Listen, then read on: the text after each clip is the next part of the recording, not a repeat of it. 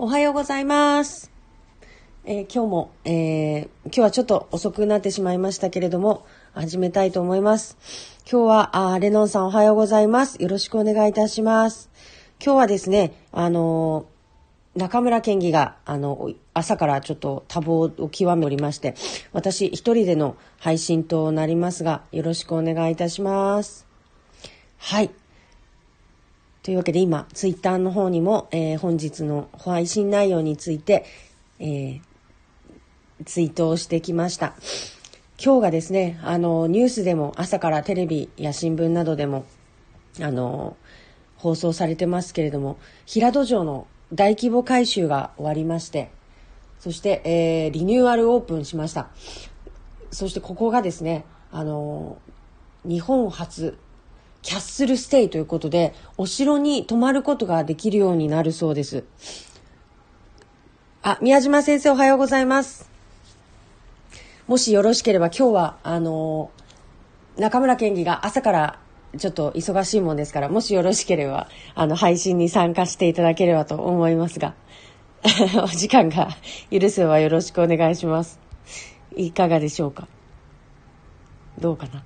あの、もし大丈夫だったらご参加ください。はい。ということで、えー、平戸城のですね、あの、リニューアルに、リニューアルと同時に、えー城に泊まれるようになるということでですね、私はちょっと結構城好きなもので、あの、平戸城も行ったんですけれども、ちょうど行ったタイミングが、改修が行われていたタイミングだったので、あの、中とか全然見れなかったんですよね。なのでまた改めて行きたいなと思ってます。で、平戸は最近ちょっと私の中で、あの、日本酒やお醤油やあのお魚でこう平戸っていう名前を聞くことがこう多かったものですからあ今これ平戸に呼ばれてるなっていう感じがしてます。でもこの平戸城のね平戸城泊っていうんですかね。こちらがですね結構あのお高かったんですよね。まあ城に泊まるんですからそりゃそうなんですけれどもなかなかいい、えーお値段だったものですからそう簡単にお城に泊まることができないかもしれないんですがあでも一泊100万円でも応募が殺到。すごいですね。城を貸し切りにして泊まれる城泊が人気の理由ということでこのキャッスルステイがかなりこう人気を集めていると。すごいですね。はああ、おはようございます。よろしくお願いします。おはようございます。すみません、ません、まだついてます。ごめんなさいね。あいえいえ、すそんなみません。い時にまた急に、あの、声かけしてすみませんが。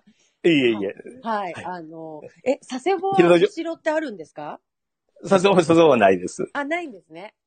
平戸城が今度ね、あの、今言われたように、えー。泊まれて、前前から泊まれはしたんですけど、あ今度リニューアルして、うん、あのリニューアルして、ええで、今言われたように、ちょっとやっぱり海外からの少しこう富裕層向けで、えー提供するような形に、えー前もそうだったんですけどね。あ、えーそうなんですね。んもともと泊まれたんですね。そうそうそうそうそうはあ、なんです。すごい。はいなんか、あの、な、内部のイメージも、なんていうんですかね、壁がこう、金箔で、全部もう天井も全部、なんか、キラキラしてるような、かなりラグジュアリーな、え、今度はね、さらにちょっとスケールアップしたみたいで。ええはいすごいですね。でも、それだけの値段でもやっぱり、こう、ね、あの、引きがあるっていうことはすごいですね。ねえ、多分ね。まあもちろん国内のね、ニーズもあるんだろうけれども、まあも、もともとはね、やっぱりインバウンド対策でそういうのがやられてたみたいで、えはあ海外のね、あのーやっぱり日本の文化に、うん歴史に興味のある外国人の方がいっぱいいるいたんでしょうからね。あそういう人たちがねええええ結構興味を示して来てたみたいですよ。うわ、すごいですね。なるほど。ええで、おし、お魚は美味しいしってなると、うん結構満足した、あの、食も楽しめて、体験も楽しめてってなると、やっぱりいいですよね。ね、満足度が高いですよね。ええ、ええ、ええ、面白い、面白いね。面白いですね。なるほど。やっぱりただ泊まるだけじゃなくて、そこに何を経験できるかっていう、経験にお金を払ってるんだですもんね、きっと、うん。そう、そういう、そういうことでしょうね、やっぱりね。ねえー、いや、そうなると、こう、なんか長崎市で経験にお金を払ってでもっていうことってなかなかなく、ないなっていう、ちょっと考えちゃったんですけど。えーそうですね。そうですね。作部はなんかね、先生の地元の、こう、九十九島のあたりとか、うん。うん、豊かな自然とかで、ええね、かなりこう、そういうこう、海、海とか、ね、うんうんやっぱりはい無人島とか。まあ、そうです特に長崎もね、やっぱり海があるからね、これをなんとかね、活かして。なんとかですね。ええいや、なんか、でも、海自体はもう、もう長崎、あ、この間ですよ、面白い話を聞いて、あの、新潟の漁師さんが、糸魚川っていうところの漁師さんたちだったんですけど、はい。あの、お客さんを呼び込むために、自分たちのところで発信だけしてても、お客さんが来ないので、はい。あの、1時間圏内のところにシャトルバスを、あの、出したそうなんですよ。はい。ではい、そこからお客さんを連れてくるっていうことにしたら、経済効果がなんか28億円ぐらいできたとかって言って、ええでそれがどこだったかっていうと、長野県のあの白馬なんですって。ん？どこ？であ、長野かな？白馬ってあるじゃないですか。ああ、スキー場の白馬ね。はいはいはいはい。はい。あそこが結構そのインバウンドの方も多く、あの、人が集まってるということで、で、内陸だからお魚を食べれない地区なので、はい。で、えっ、と、一応1時間圏内なので、ここにシャトルバスを出してみようということで、出してみたらすごい、こう、盛況だったらしいんですよ。うん、なるなるほどね。すごいですよ。はで、でも結局一番来たのは誰かっていうと、白馬の人たちだったって言ってました。白馬の人たちが、その、あの、シャトルバスを利用して、糸魚川にお魚を食べに来てましたって言われてて、あの、観光客の方よりも地元の方の方が利用されて非た。日常的っていうかね、普通、ね、普通の生活で経験できないところをやっぱりみんな求めていくんでしょうからね。そうですね。いや、なるほど。ええよく考えたなと思って。えでも、長崎から1時間圏内で内陸でってなると、なかなかもうどこ、どこも海があるからですね。何何かはないね。ないんですよね。ええそうなんかそういう、確かに、あの、血のりを生かしたやり方はいいなと。なるなるほどね。ええねえそういうこう、まあでもね、結構、あのー山はい。とかなんとかもあるからですね。うんうん。ええ佐世保もね、山の方に、キャンプ場とかなんとかをこうね、作ったりとか、はい。あーしてるんで、はい。そういうところをやっぱり、で、今度ね、ちょっと、あのー県の教育委員会の方ではい。議論があって、セチバルの方に、はい。あ、の、とどる、あの、ごめんなさい、えー、青少青少年のい、えー家があるんでね、はいえーそこが閉閉閉鎖をするという、まあ、えー。あのー去年、一昨年からの話で、えー。まあ今のところ、お存続はしてるんですけども、はい。おまあ閉鎖をしようと。そこはその滝登りとかなんとかが子供たちができて、はい。今まで人気だったんですね。えー、あ、もうえー老朽化か何かが原因なんですか、うん、老朽化なんですよ。はいええうんだからまあ、そういう県が持っている施設をもう統合して、はい。えー一部はもう閉鎖しようという話だったんですけどね。えーえーえええーまあ地元が少しだいぶ反対して、ええそうでしょうね。ええ今のところはあれなんですけどね。いや、なんか青少年の家って、まあ私北海道ですけど、やっぱり5年生ぐらいの時に宿泊研修とかで行ったんですけども、鮮明にやっぱ覚えてるんですよね。うん、なるほどね。ねだからやっぱ、あの、ああいう体験って絶対忘れないものなので、ええね、県が持ってるところ、市が持ってるところで、こうやっぱりね、やって、続けてほしいですね。そうです、そうですね。そうですええね。わあ、そっか。そう寂しいですね。そうです、そうですね。ええ。えー。新しくまたなんか建設予定があるっていうわけではないんですか？いや、もう一つ佐世保市内にですね、はい。烏帽子岳っていうのがあって、そこで、はい。えーそこで、あのーもう青少年の天地という施設があって、はい。ま。あ、そこに、えー統合させようという話なんですけどもね。なるほど。ええ。えーあのー宮島県議のご意見としてはどうですか？うん、あのー実は、セチバルの青少年の家も、はい。あの、利用者は全然、あの変わらないね。はい。他の、あのー施設は全部、う減ったりえーしてるんですけども、ああ、はい。実は、ええだから、もう本当は、えーセチバルを残してほしいとということで、まあ、これはもう地元の多分、議員のみんな、はい全員の意見ではあるんですけどね。あええあ、そうなんですね。まあもちろん廃止しろという件も、あのーどっかが、うんえー例えば佐世保市だとか、はいまあ他の民間でもやってくれるようであれば、はい。あの、存続ももちろん考えてはいるんでしょうけど。ああ。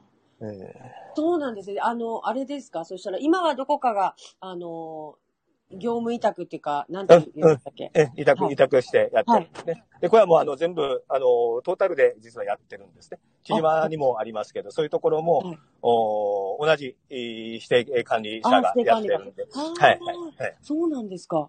ええああ、じゃあもう、あの、ああ、でも逆になんかすごく新しいところとかがやってくると面白いかもしれないねそうですね。ええうんうんうんええなかなかね、あのー難しいけど、そういうね、み民間がやってくれるとこがあれば、本当面白いと思いますね。いやー、そうですね。いや、この間なんかちょっとある、その長崎市内の施設、大きな施設で、えええっ、と、新規参入を、あの、掲げて頑張ったんですけど、やっぱり従来やってるところが、あの、取ったんですよね。はい。指定管理を。で、はいやっぱりその実績とかもあるし、こう、ノウハウもあるしっていうところでわかるんですけど、でも、誰の目目から見てもやっぱりこう、維持だけがされていて、うん。あの、活用がされてないんですよ。な、なるね。やっぱり、ええうん、そこに対するもう少しこう、冒冒険って言ったら変なんですけど、うんうんなんか、うまいことをもうちょっとこう攻めることができなかったかなと、もう街の中にあって大きな施設でってなってるので、なるね。うん、するだけっていうのはどうしてもね、納得がいかないというか、うん。市民としては、もういくらでもやりようがあるのになっていう感じなんですけど、あまあ、やっぱり、あの、従来のところが、まあ、あの、うん、守りのうんチームっていう感じですね。はい、ええまあもちろんね、やっぱりね、あの、採算性もあるし、うん。ね、それは行政でやっぱりどうしても税金を使うっていうのがあるから、はい。なかなかそのね、この場合が難しい方は難しい話なんですね。ええでもね、もうどっちにしても攻め攻め言われるようにね、う攻め攻めのね、こう姿勢でこれからやっていった方が面白いんじゃないかな、いいんじゃないかなと思いますけどね。そうなんですよね。これからそのサッカーのね、チームが大きなスタジアムを作ったりとかってするっていう、こう、ビジョンもある中で、うんじゃあその、今あるものをどう生かすのかっていうところをやっぱ考えなきゃいけなくて、新しいものだけができていって、それがどうにか回っていけばいいじゃない、じゃないですか、やっぱり。そうです、そうね。そうですよね。なんか、うんだからやっぱり宮島県議のが、こう地元にある、今あるものをこう生かして、こうされていこうとしてるっていうのをすごく共感できて。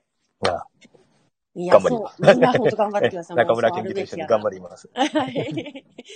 本当ですね。もったいないのがいっぱいありますね。そうですねうん。海もですけども。うんいや、だからうまぜくやってますね、平戸は。うん、そうですね。いろいろ本当、ええ、ええ、ええ、観光に力入れて、市長さんが非常に頑張ってるんですね。ああ、え発信もすごい頑張ってらっしゃいますもんね。え。ねえですねええ、ええ、頑張ってますね。えなるほど。ということで、お城に泊まれる。先生もちょっと泊まってきてください。え。貯金します。ちょっとあの、レビューを楽しみにしてます。発信してもらえるように。すいません。今日もなんか、あの、と、突然のお声かけにもかかわらず。いえいえ。はい。